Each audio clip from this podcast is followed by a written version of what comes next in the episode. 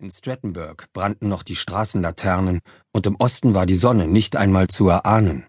Aber auf dem Parkplatz vor der Middle School herrschte reges Treiben. 175 Achtklässler trafen in Familienkarossen und Vans ein, kutschiert von verschlafenen Eltern, die sich freuten, ein paar Tage lang Ruhe vor ihren Sprösslingen zu haben. Vier lange, schnittige Reisebusse desselben Typs warteten hintereinander aufgereiht mit gleißenden Scheinwerfern und brummenden Dieselmotoren in der Dunkelheit. Die Klassenfahrt der Achten. Sechs Stunden mit dem Bus nach Washington, wo sie dreieinhalb Tage lang die Sehenswürdigkeiten besuchen und vier Nächte lang in einem Hochhaushotel ihr Unwesen treiben konnten. Dafür hatten die Schüler monatelang gearbeitet.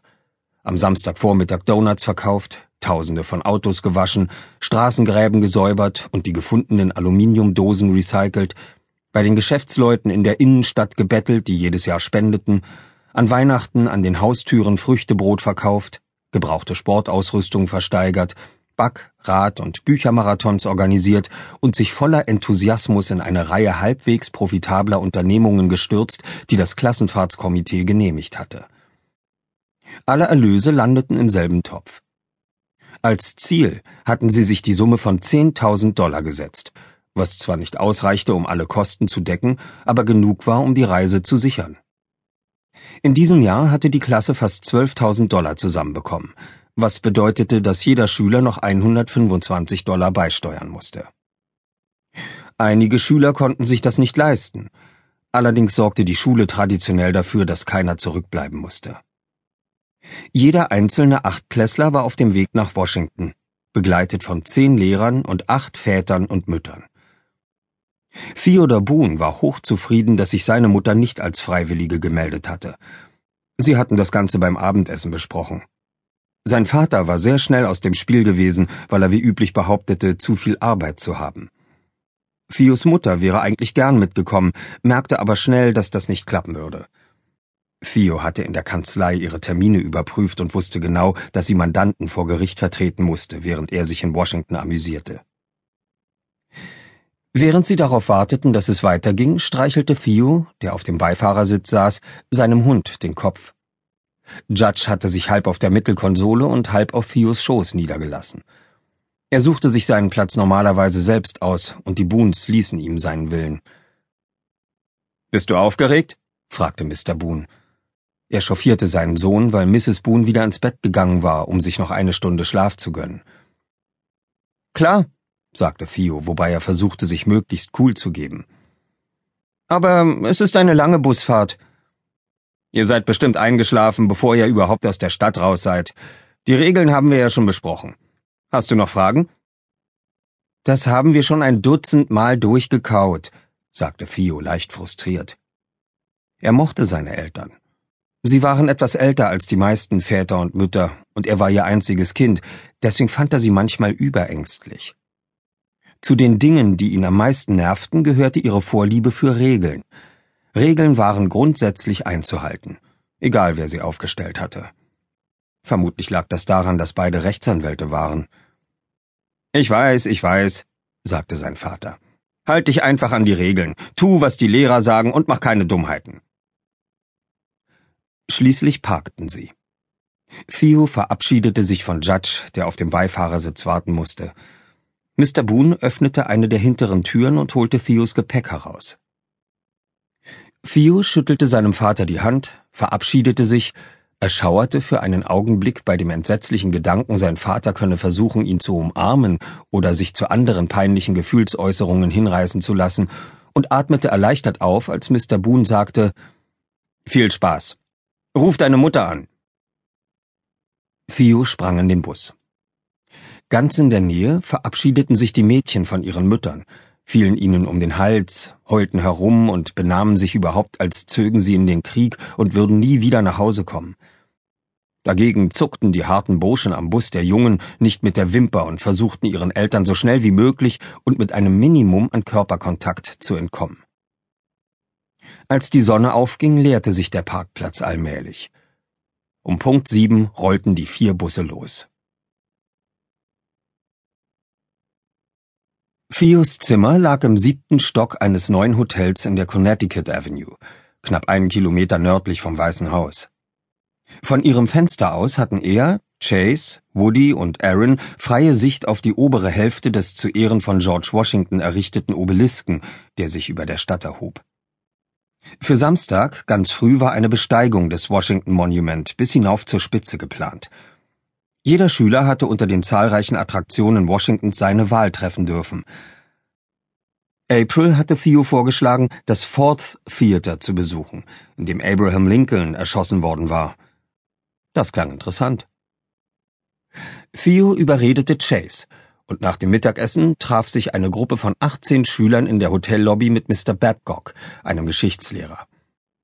An der Metrostation Woodley Park fuhren sie mit der Rolltreppe tief in den Untergrund. Als der Zug nur wenige Minuten nach dem Einsteigen an der Haltestelle Metro Center zum dritten Mal stoppte, mussten sie auch schon wieder aussteigen. Sie liefen die Treppe hinauf zurück ins Sonnenlicht. Mr. Babcock zählte 18 Schüler und sie marschierten los.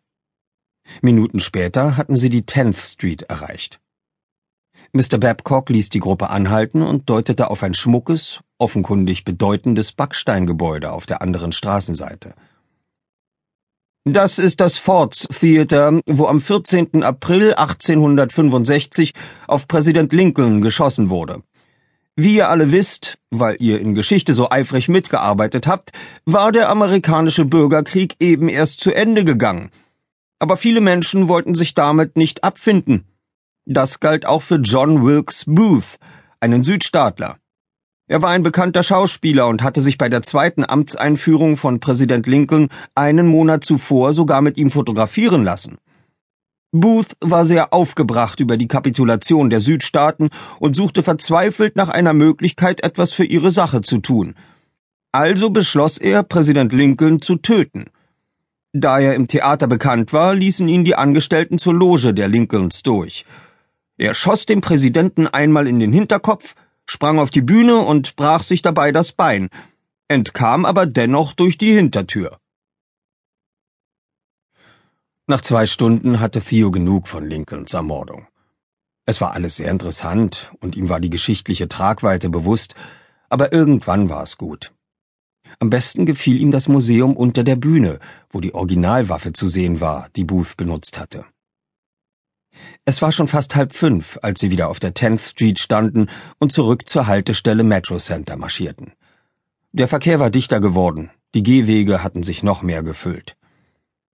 In der U-Bahn drängten sich die Pendler auf dem Heimweg, und der Zug schien jetzt viel langsamer voranzukommen. Theo stand mit Chase und April mitten im Waggon im Gedränge, während die U-Bahn über die Gleise rumpelte. Er warf einen Blick auf die mürrischen Gesichter der Pendler ringsum. Niemand lächelte.